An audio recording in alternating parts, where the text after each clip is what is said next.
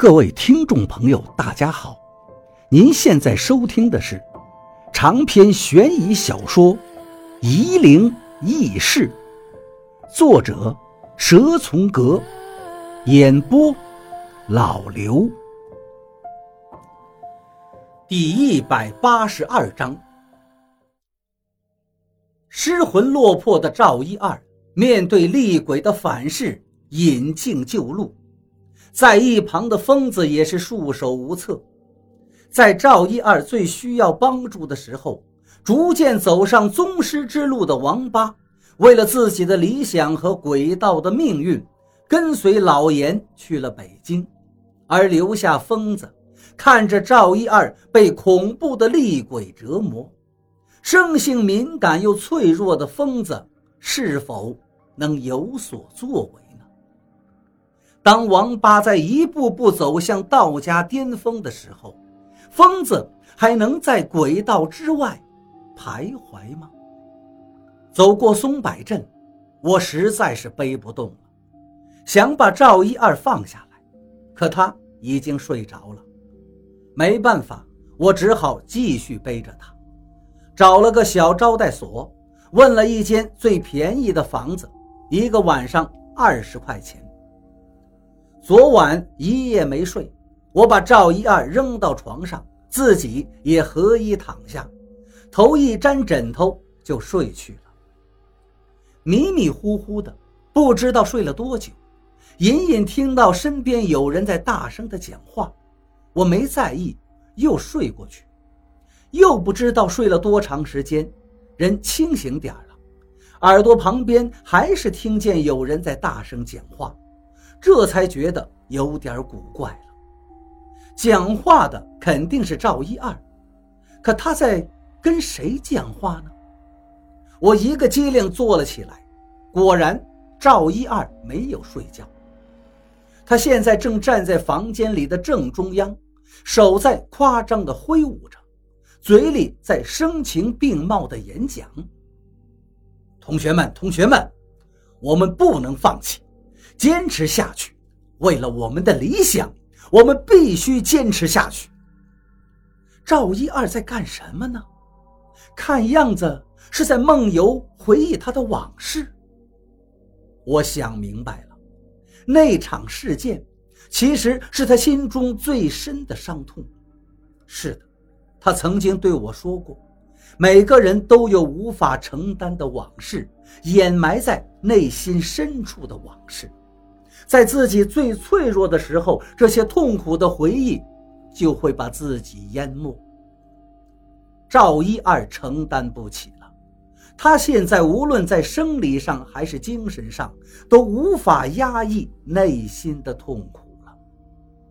忽然，赵一二像换了个人，跪在地上，双手做出环抱的姿势，哭着喊道：“怎么会这样？”怎么会这样，赵建国，你跑哪儿去了？你他妈的丢下我们跑了！赵一二又换了姿势。我们都被赵建国骗了，他自己跑了，把我们丢下了。现在那几个带头的都跑了。赵一二在地上打起滚来，嘴里喊着：“对不起，对不起。”赵一二现在的样子，不像是在自己折磨自己啊！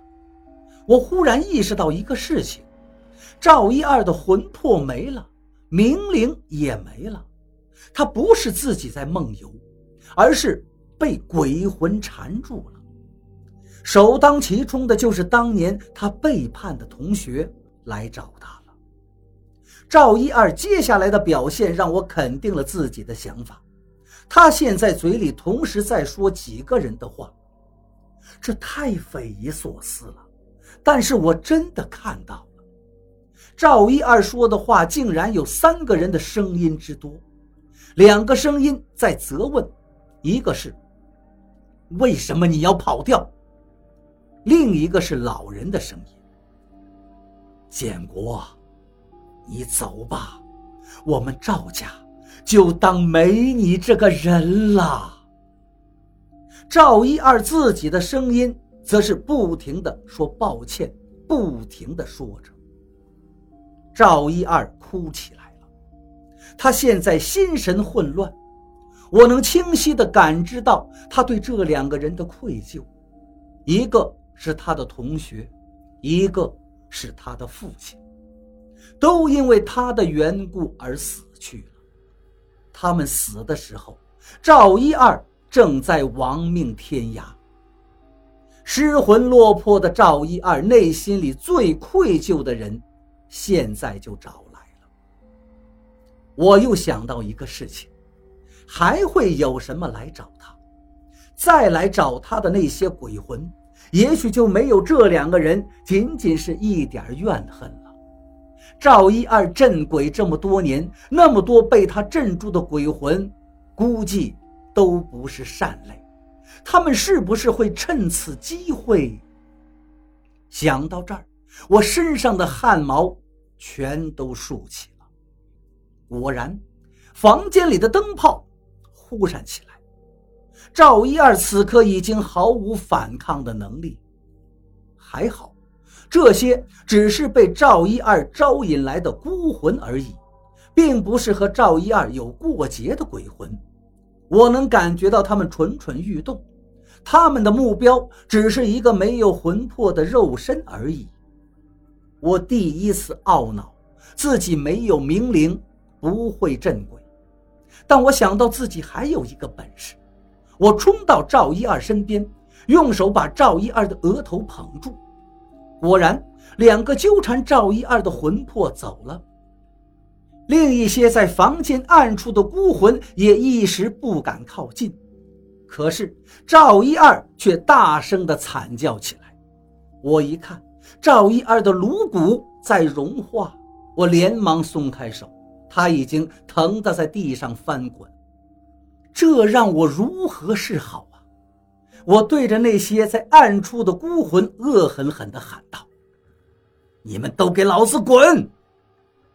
可是他们就像是看见了猎物的猎狗一般，虽然被我的罡火驱退，但是又不甘心，慢慢的重新移回来了。我该怎么办？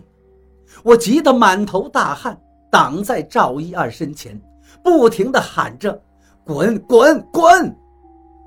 赵一二在我的身后，忽然咯咯地笑起来，他满脸的笑容，面颊上却挂着泪水。